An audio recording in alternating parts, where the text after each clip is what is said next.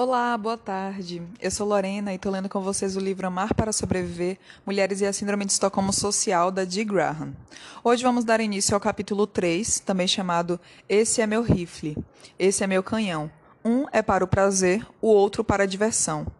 Condições propícias ao desenvolvimento da Síndrome de Estocolmo Social nas mulheres. Vamos lá. O único caminho para sair dos nossos esconderijos, para romper com nossas defesas paralisantes, é entender a extensão da violência sexual e da dominação das mulheres. Compreendendo, encarando de frente, podemos descobrir como traçar uma rota para sair dessa opressão. Isso foi escrito por Barry, em 1979. Neste capítulo, averigo se as quatro condições propícias ao desenvolvimento da Síndrome de Estocolmo estão presentes nas relações entre homens e mulheres em âmbito social. Além disso, consideramos a possibilidade de haver diferença entre culturas quanto à extensão das condições propícias à Síndrome de Estocolmo nas relações entre homens e mulheres. Por isso, descrevo critérios para avaliar a intensidade das quatro condições precursoras em qualquer cultura. No próximo capítulo, explicarei o construto da Síndrome de Estocolmo social, situação 3 da Síndrome de Estocolmo generalizada, que foi discutida no capítulo 2. Ver anexo 2.3, que está no final do livro. Analisando sua presença nas mulheres enquanto grupo e solicitando sua avaliação empírica. De maneira mais geral, no capítulo 4, examinarei as relações entre homens e mulheres para demonstrar como é possível analisar a presença e as pré-condições da Síndrome de Estocolmo nas relações entre quaisquer grupos dotados desigualmente de poder numa sociedade, por exemplo, crianças e adultos, negros e brancos, homossexuais e heterossexuais, pobres e ricos. O emprego das palavras refém e captor, em referência a mulheres e homens, pode parecer estranho inicialmente. Uso esses termos aqui para testar sua aplicabilidade às relações dos grupos entre os quais há desequilíbrio de poder. Ou seja, olhar para os grupos pela perspectiva dos relacionamentos entre refém e vítima e captor agressor revela dinâmicas que não estavam evidentes anteriormente? Isso faz com que as ações dos membros desses grupos pareçam mais compreensíveis do que antes? Espero que essa explicação seja suficiente para que você tenha paciência enquanto apresento a teoria da Síndrome de Estocolmo Social e sua aplicação aos relacionamentos entre homens e mulheres. Depois, você poderá determinar por si própria se essa conceituação é útil e apropriada. Algumas leitoras podem se opor ao uso da palavra vítima, preferindo sobrevivente. Assim como Diana Russell, em 1986, usamos a palavra vítima para enfatizar os elementos predatórios da situação que está impactando a pessoa, independentemente de ela sobreviver, demonstrar boas habilidades de sobrevivência ou reagir como uma vencedora.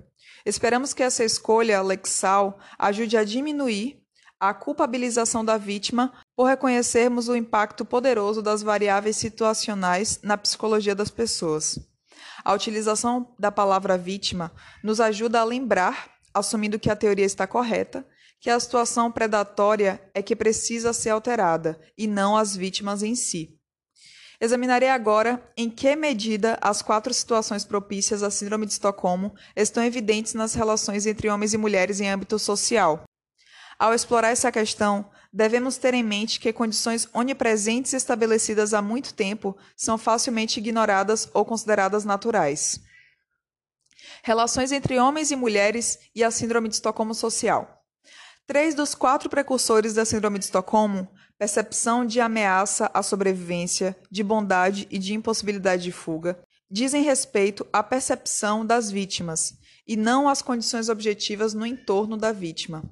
Se ela não enxerga as condições objetivas, elas não têm influência sobre seu pensamento e comportamento. Uma das dificuldades de se obter uma resposta para a questão, entre aspas, as mulheres percebem que os homens ameaçam a sobrevivência delas, fecha aspas, é que as vítimas acometidas pela síndrome negam o perigo de sua situação e o fato de estarem sendo abusadas. No entanto, ao mesmo tempo, elas relatam incidentes que são abusivos para qualquer outra pessoa. A leitora deve recordar que tal negação é um indicador da presença da síndrome. De maneira similar, Vítimas que acreditam não haver como escapar da aterrorização negam sua impossibilidade de escapar numa tentativa de lidar com o terror.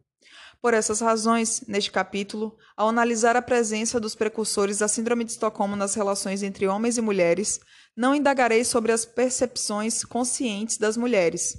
Em vez disso, faremos quatro perguntas sobre condições objetivas que impactam a vida das mulheres. 1. Um, os homens ameaçam a sobrevivência das mulheres? 2. É possível para as mulheres escapar dos homens? 3. As mulheres estão isoladas de terceiros e de perspectivas que não sejam as dos homens? E 4. Os homens são bondosos com as mulheres? Como mostrado no anexo 3.1, no final do livro, essas quatro perguntas podem ser usadas para avaliar o quão propícia uma cultura é ao desenvolvimento da Síndrome de Estocolmo social nas suas mulheres. As mesmas quatro perguntas podem ser feitas acerca de membros de qualquer grupo subordinado em relação a outro grupo dominante. Por exemplo, crianças e adultos, negros e brancos, homossexuais e heterossexuais.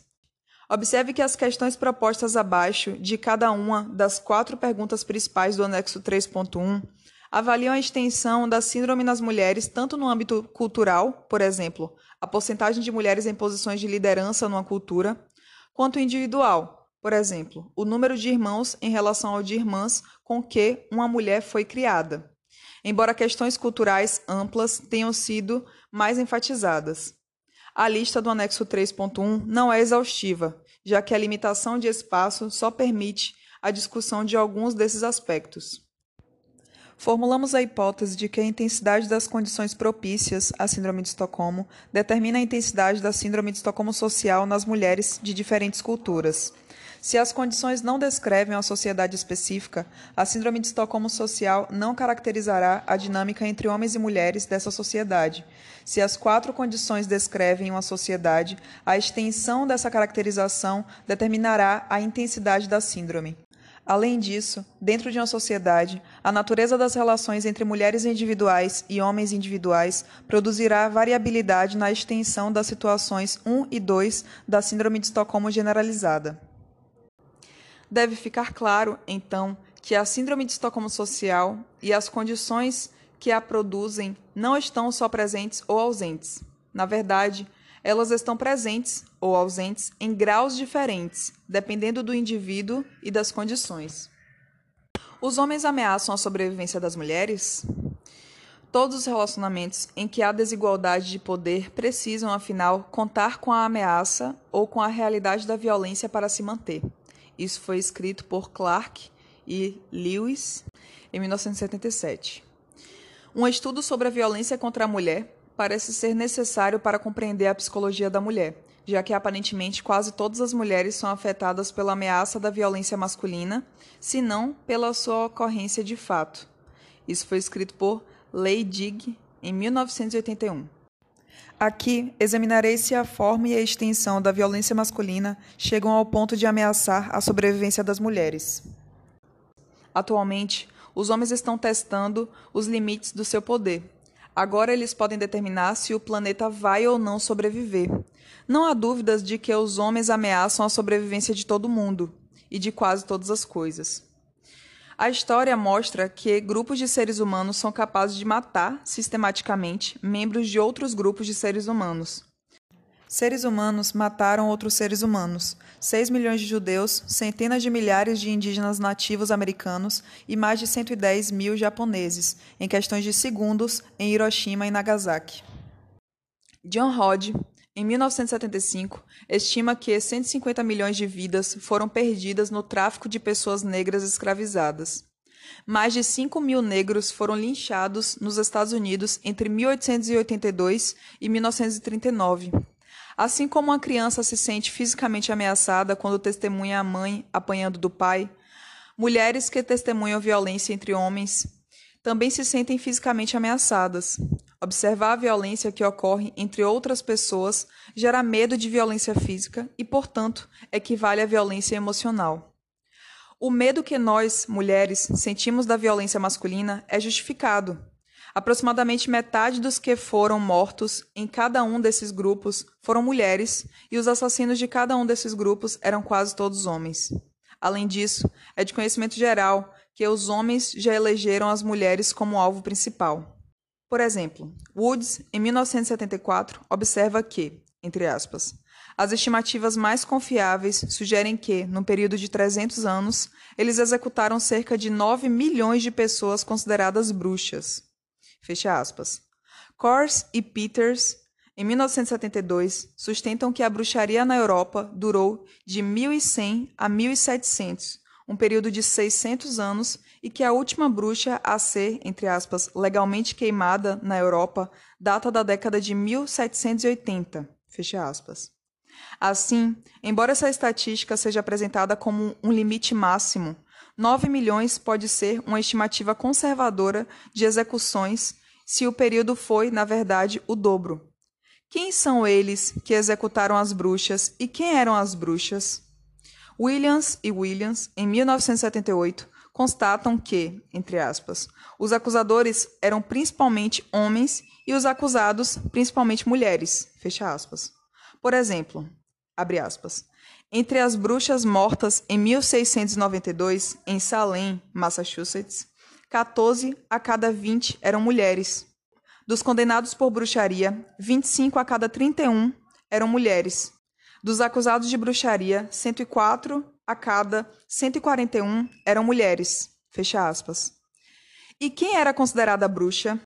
Starhawk, em 1982, observa que, abre aspas, as acusações de bruxaria eram dirigidas principalmente a mulheres das camadas mais baixas da sociedade. As viúvas, as solteironas e as que não tinham a proteção de um homem encontravam-se especialmente vulneráveis. Fecha aspas. Acusações contra cidadãos ricos ou importantes eram consideradas suspeitas. Monter, em 1969, cita Martin Dario, o jesuíta do século XVI, que teria definido a bruxaria como, abre aspas, uma arte por meio da qual, através do poder advindo de um contrato com o diabo, se desempenha maravilhas além da compreensão humana. Fecha aspas. Em outras palavras, uma bruxa era uma pessoa associada a um evento ou acontecimento que outra pessoa, o acusador, não compreendia. A lacuna na compreensão era preenchida pela presunção de que a pessoa, mulher, estava em conluio com o diabo. Por exemplo, uma mulher poderia ser tida como bruxa se entregasse uma maçã para uma criança e posteriormente ela morresse de catapora, ainda que sequer tivesse chegado a comer a maçã. Claramente, ninguém estava imune a acusações de bruxaria. Por isso, todo mundo vivia aterrorizado, especialmente as mulheres. Qual era o objetivo de assassinar tantas pessoas, principalmente mulheres? Starhawk, em 1982, constata que esses assassinatos ocorreram na época do Renascimento e da Reforma Protestante, quando, entre aspas, as constritivas amarras do dogma estavam sendo jogadas fora, uma época de questionamento e exploração, do nascimento de novas religiões e da reavaliação da corrupção das antigas instituições, uma época de descoberta e iluminação. Fecha aspas. A caça às bruxas serviu para, abre aspas, sabotar a possibilidade de uma revolução que beneficiaria as mulheres, os pobres e os que não tinham propriedades. Fecha aspas. Certamente, os assassinatos garantiram que as mulheres vivessem com medo de que, se saíssem da linha, o que incluía desagradar qualquer pessoa, principalmente os homens, ou fazer qualquer coisa que outra pessoa pudesse não compreender, elas seriam mortas. Tendo em vista essa história e outras parecidas que ocorreram em outras partes do mundo, não deveria restar dúvida para as mulheres de que os homens são capazes de nos matar, de recorrer à violência para nos controlar socialmente e de aceitar até as explicações mais superficiais como racionalizações para os assassinatos.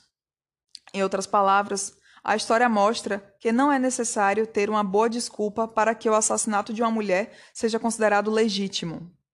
Pesquisas estadunidenses indicam que homens têm mais chance de ser vítimas de violência do que mulheres.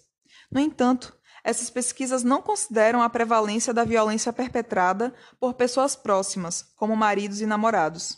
Por causa disso, essas pesquisas subestimam grosseiramente a quantidade de violência a que as mulheres estão expostas, já que a maior parte dela é perpetrada por homens de quem as mulheres são íntimas. Além disso, Enquanto a maior parte da violência dirigida às mulheres é predatória, a dirigida aos homens costuma envolver troca de socos. Também é muito mais provável que mulheres, não homens, sejam vítimas de violência sexual, a forma mais assustadora de violência. E os perpetradores de violência contra homens ou contra mulheres são principalmente homens. Feminicídio assassinato de uma mulher cometido por um familiar ou parceiro íntimo. Embora os homens tenham mais chance de serem assassinados do que as mulheres, as mulheres têm mais chance de serem assassinadas por uma pessoa do outro sexo e por um cônjuge. McKinnon, em 1987, relata que, entre aspas, quatro a cada cinco mulheres assassinadas são mortas por homens. Entre um terço e um quarto das mulheres mortas são casadas com seus assassinos. Quando você considera também namorados e ex-cônjuges, o número sobe, fecha aspas. Do Besh e do Besh, em 1977 e 78, concluíram que mais de 40% das mulheres assassinadas são mortas pelo marido. Para comparação, só 10% dos homens assassinados são mortos pela esposa. Numa revisão dessa bibliografia, Ockham, em 1986, constatou, entre aspas, esposas correspondem a 52% dos cônjuges assassinados maridos 48%.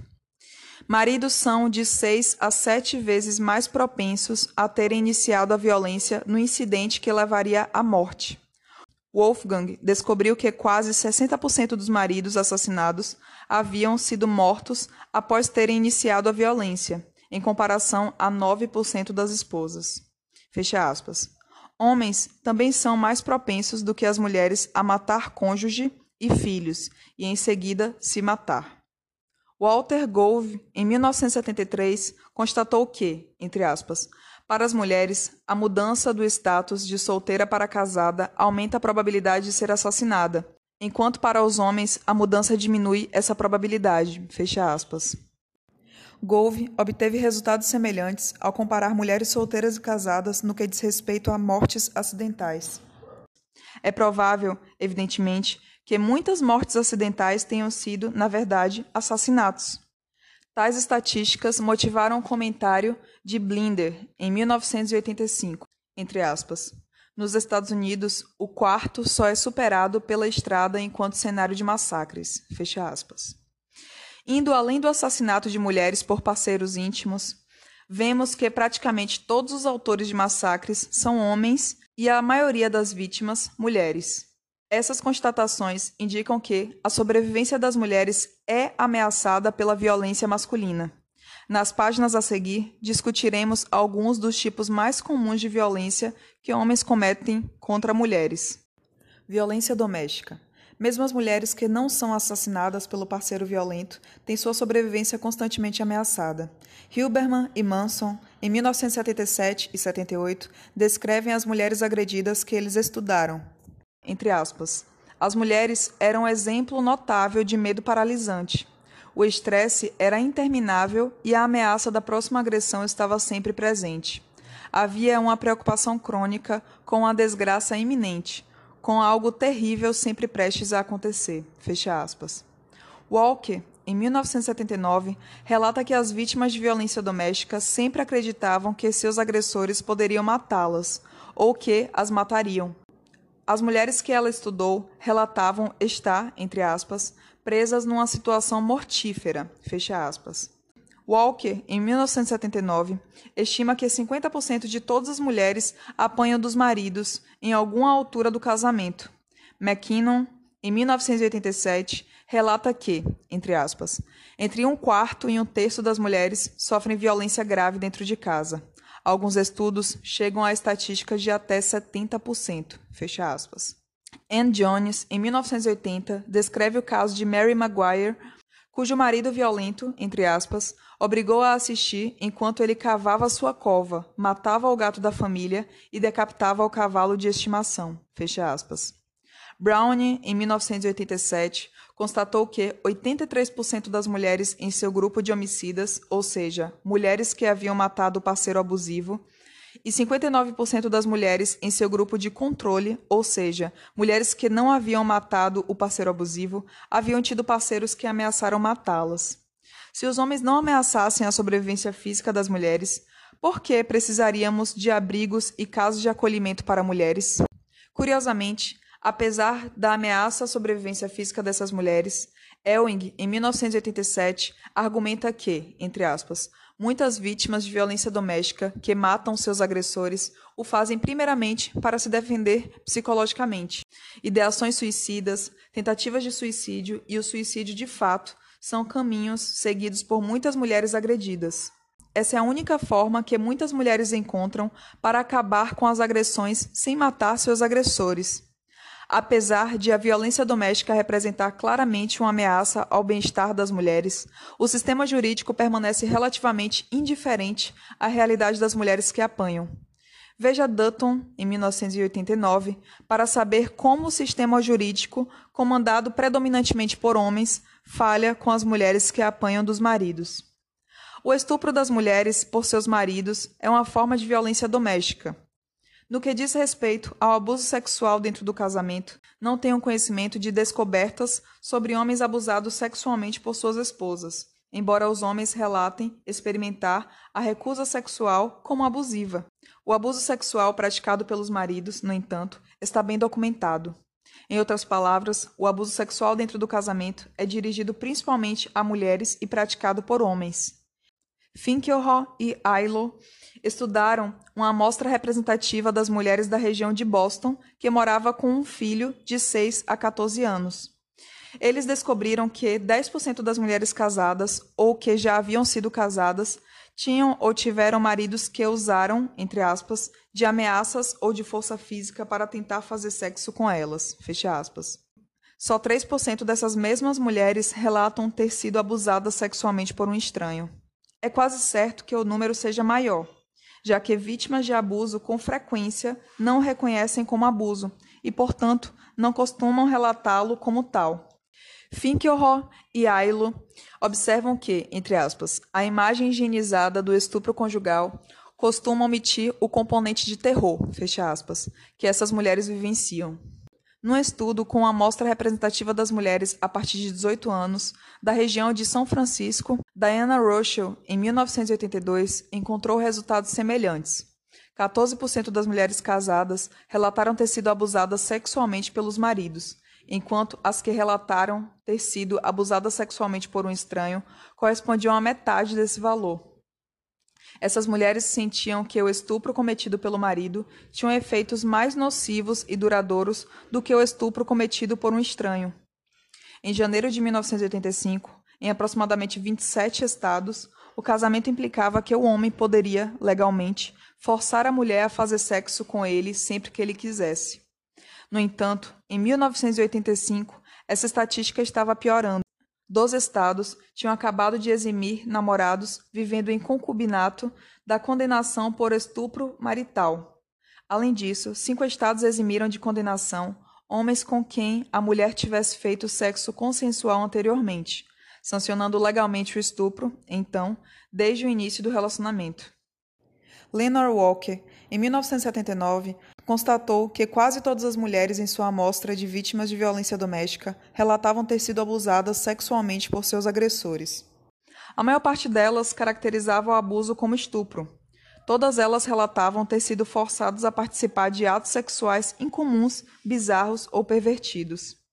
A Irene Freeze, em 1983, observou que, entre aspas, o estupro marital está tipicamente associado ao espancamento e pode ser uma das formas mais graves de violência doméstica. Fecha aspas. E Ailo, em 1985, relataram, aspas, pedimos a várias mulheres que também haviam sido espancadas que comparassem os efeitos do estupro marital aos efeitos de outros abusos. Todas, com exceção de três, relataram que as agressões sexuais eram mais devastadoras. Fecha aspas. Em seu estudo sobre os relacionamentos de mulheres que mataram maridos que as agrediam, Browne, em 1987, constatou que, entre aspas, para muitas mulheres do grupo homicida, a intimidade sexual deixou de ser prazerosa e se tornou a parte mais ameaçadora do relacionamento. Fecha aspas. 59% das mulheres do grupo controle de vítimas de violência doméstica não homicidas e 76% das mulheres do grupo homicida haviam sido estupradas por seus maridos violentos. 40% das mulheres do grupo homicida relatavam ter sido estupradas com frequência. O estupro cometido por um parceiro com quem se compartilhou intimidade, confiança e amor, a pessoa com quem se dorme e convive todos os dias e com quem se deve continuar dormindo e convivendo, ameaça a sobrevivência psicológica da pessoa. Browne cita uma das participantes do seu estudo falando sobre seu agressor, entre aspas. Era como se ele quisesse me aniquilar, mais do que os tapas ou os chutes, como se ele quisesse me rasgar de dentro para fora e simplesmente não deixar nada lá, fecha aspas. Sofia, participante de um estudo sobre estupro dentro do casamento conduzido por Finkelhor e Ailo em 1985, teria dito, entre aspas, quando ele me forçava a fazer sexo com ele, era mais do que algo físico. Se aprofundava até a minha alma. Ele agrediu cada pedaço de mim, minha alma, meus sentimentos, minha mente. Era um estupro tanto mental quanto físico, e eu não acho que exista algo pior do que isso. Fecha aspas. Embora não haja dados sobre a frequência com que as mulheres sentem que sua sobrevivência psicológica é ameaçada pelo estupro marital, há relatos anedóticos suficientes para sugerir que essa não é uma resposta incomum. Estupro. A maioria dos estupradores são homens e a maioria das vítimas de estupro são mulheres. Russell, em 1984, compilou a taxa de prevalência com base em entrevistas com 930 mulheres maiores de 18 anos, selecionadas aleatoriamente. A taxa revelou que 44% das mulheres da amostra haviam sido vítimas de estupro ou de tentativa de estupro. Só 8% desses ataques haviam sido denunciados à polícia. 50% das mulheres estupradas haviam sido estupradas mais de uma vez. A probabilidade de ser estuprada aumentava em 12 pontos percentuais a cada corte de idade das mulheres. A análise da tábua de mortalidade revelou que, ao longo da vida, uma mulher tem 26% de chance de ser estuprada e 46% de chance de ser vítima de uma tentativa de estupro.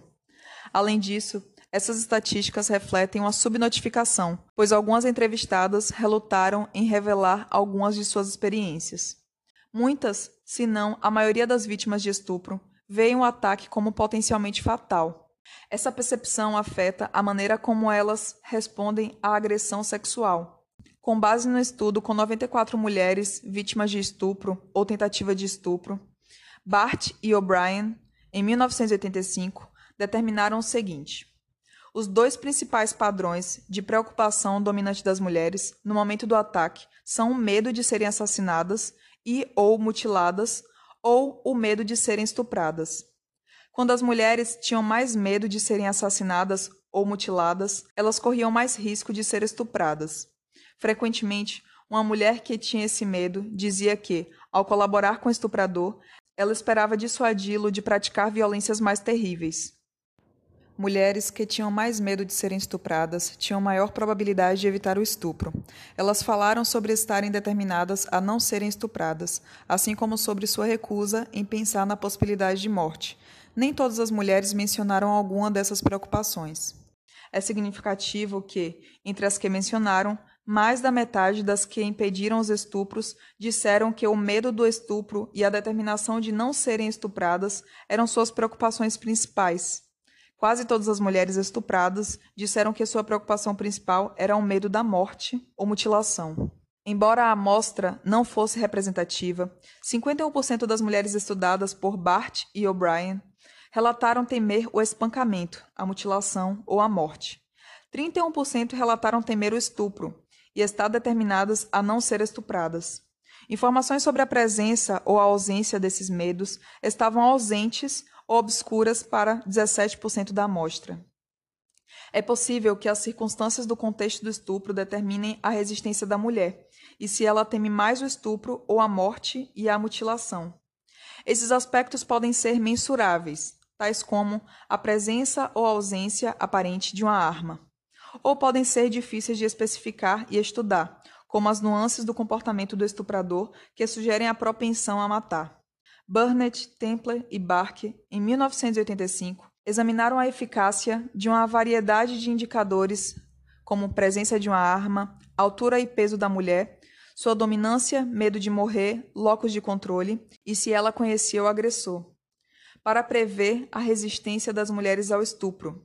A ocorrência de resistência foi definida como gritar, revidar, correr e ou tentar escapar. 63% da variável de resistência foi atribuída à presença de uma arma e ao medo de morrer. Ao examinar 10 estudos sobre estupro, Katz e Mazur, em 1979, constataram que entre 21% e 59% dos estupros envolviam o uso de uma arma. Burnett et al. também constataram que a presença de uma arma estava associada à diminuição da resistência ao estupro, assim como o medo de morrer. A importância dessas variáveis é ainda mais significativa porque a demografia e as variáveis físicas e de personalidade das mulheres, com exceção do morrer de medo, não estavam associadas à interposição de resistência. Embora os estudos que usaram amostras representativas não tenham verificado a porcentagem de mulheres que temem por suas vidas durante um estupro ou uma agressão sexual, duas coisas estão claras. Muitas mulheres temem ser mortas por estupradores e esse medo se traduz em submissão ao estupro. Incesto. O incesto é uma forma de violência sexual dirigida principalmente às crianças do sexo feminino por perpetradores que são homens adultos. Herman e Richman constataram que 92% das vítimas de incesto são meninas e 97% dos infratores são homens. Em média, o incesto começa quando a vítima tem entre 6 e 11 anos de idade, e na maioria dos casos dura de 1 a 5 anos. Herman e Richman, em 1981, constataram que eram as filhas, não os pais, que paravam o incesto, fosse fugindo, se casando logo ou engravidando cedo. No entanto, uma vez que o incesto tem ocorrido, mesmo que ele não aconteça novamente, permanece com a vítima ao medo de que ele se repetirá a qualquer momento e por isso ela nunca mais consegue se sentir segura. Portanto, de certa forma, para a vítima, uma vez começado, o incesto nunca termina. O incesto pode ocorrer de maneira explícita ou implícita. O incesto implícito se refere a comportamentos com motivação sexual que não incluem contato físico e não requerem sigilo, mas que revelam o interesse sexual intrusivo de um pai ou de outro adulto que seja uma figura de autoridade por sua filha. Exemplos de incesto implícito incluem pais que falam constantemente sobre sexo com suas filhas, as interrogam sobre o comportamento sexual delas, deixam material pornográfico por aí, as espiam enquanto elas se trocam e dão em cima delas. Enquanto o incesto explícito costuma ser respaldado pelo abuso físico, o incesto implícito é reforçado pela ameaça de abandono, uma ameaça à sobrevivência física e psíquica da criança. Todas as crianças são reféns de seus pais, no sentido de que elas são totalmente dependentes deles para sobreviver. A sobrevivência infantil é ameaçada pelo medo subjacente do abandono, assim como pela ameaça e pela violência física de fato. Em aproximadamente 50% das famílias em que há incesto explícito, o pai é agressivo fisicamente. Assim, a submissão da criança ao abuso sexual explícito perpetrado pelo pai é praticamente garantida. Além da ameaça à sobrevivência que assegura a submissão, o próprio incesto é percebido como uma ameaça à sobrevivência psíquica. Não é raro que as vítimas experimentem dissociação durante atos incestuosos explícitos. A dissociação é um processo psíquico envolvendo a separação de um grupo de atividades mentais que passa a funcionar como se pertencessem a uma personalidade separada, que entra em ação sempre que algum evento ameaça dominar a psique da vítima. A análise das consequências de longo prazo associadas ao incesto, por exemplo, abuso de substâncias, suicídio, automutilação, transtorno de personalidade borderline, perturbação de personalidade múltipla, revela a gravidade da ameaça à sobrevivência. As constatações de Diana Russell, em 1986, sugerem que nos Estados Unidos, entre aspas, pelo menos uma a cada seis mulheres sofreu abuso incestuoso, fecha aspas, sendo que abuso incestuoso foi definido de maneira a incluir qualquer tipo de contato sexual abusivo ou tentativa de contato sexual entre parentes antes dos 18 anos. 16% da amostra de mulheres selecionadas aleatoriamente havia sofrido abuso sexual por um parente antes dos 18 anos. 4,5% haviam sido abusadas pelo pai. De acordo com Russell, isso significa que, entre aspas, a cada um milhão de mulheres nesse país, 160 mil sofreram abuso incestuoso antes dos 18 anos e 45 mil podem ter sido vítimas do próprio pai. Fecha aspas. Um estudo com 796 universitários, conduzido por Finkelhor em 1980, revelou que 19% das mulheres e 9% dos homens haviam sido vítimas de abuso sexual, perpetrado principalmente por homens do seu círculo íntimo. Ainda assim, é quase certo que essas taxas são menores do que a real prevalência do abuso sexual. Muitas vítimas de incesto não se lembram dos episódios incestuosos, bloqueando da memória grandes porções da infância. Esse tipo de repressão é tão frequente entre vítimas de incesto que chega a ser uma característica do diagnóstico. E com isso eu finalizo a leitura dessa primeira parte do capítulo 3. Eu espero que vocês estejam gostando de acompanhar a leitura por aqui, apesar de ser difícil de digerir, né? Porque o tema ele toca em vários pontos que podem ser gatilhos para muitas mulheres. Mas é isso, né? É importante a gente estudar até mesmo para se fortalecer, para tentar investigar de onde vêm nossos comportamentos e por que, que a gente está tão presa nessa esfera heterossexista, né? E como a gente pode sair dela de alguma forma. Se vocês puderem estar apoiando o canal, existe o apoia.se barra Mulheres Lendo Juntas, que vocês podem estar contribuindo com qualquer valor, assim como o Pix mulhereslendojuntas.gmail.com. Vocês também podem estar mandando mensagens por lá e no direct do Instagram, arroba Mulheres Lendo Juntas, que inclusive tem diversas outras leituras através dos vídeos no IGTV. Se puderem também, ouçam na plataforma Aurelo, porque a cada play que vocês dão eu recebo uma pequena remuneração. E é isto, até a próxima. Tchau, tchau.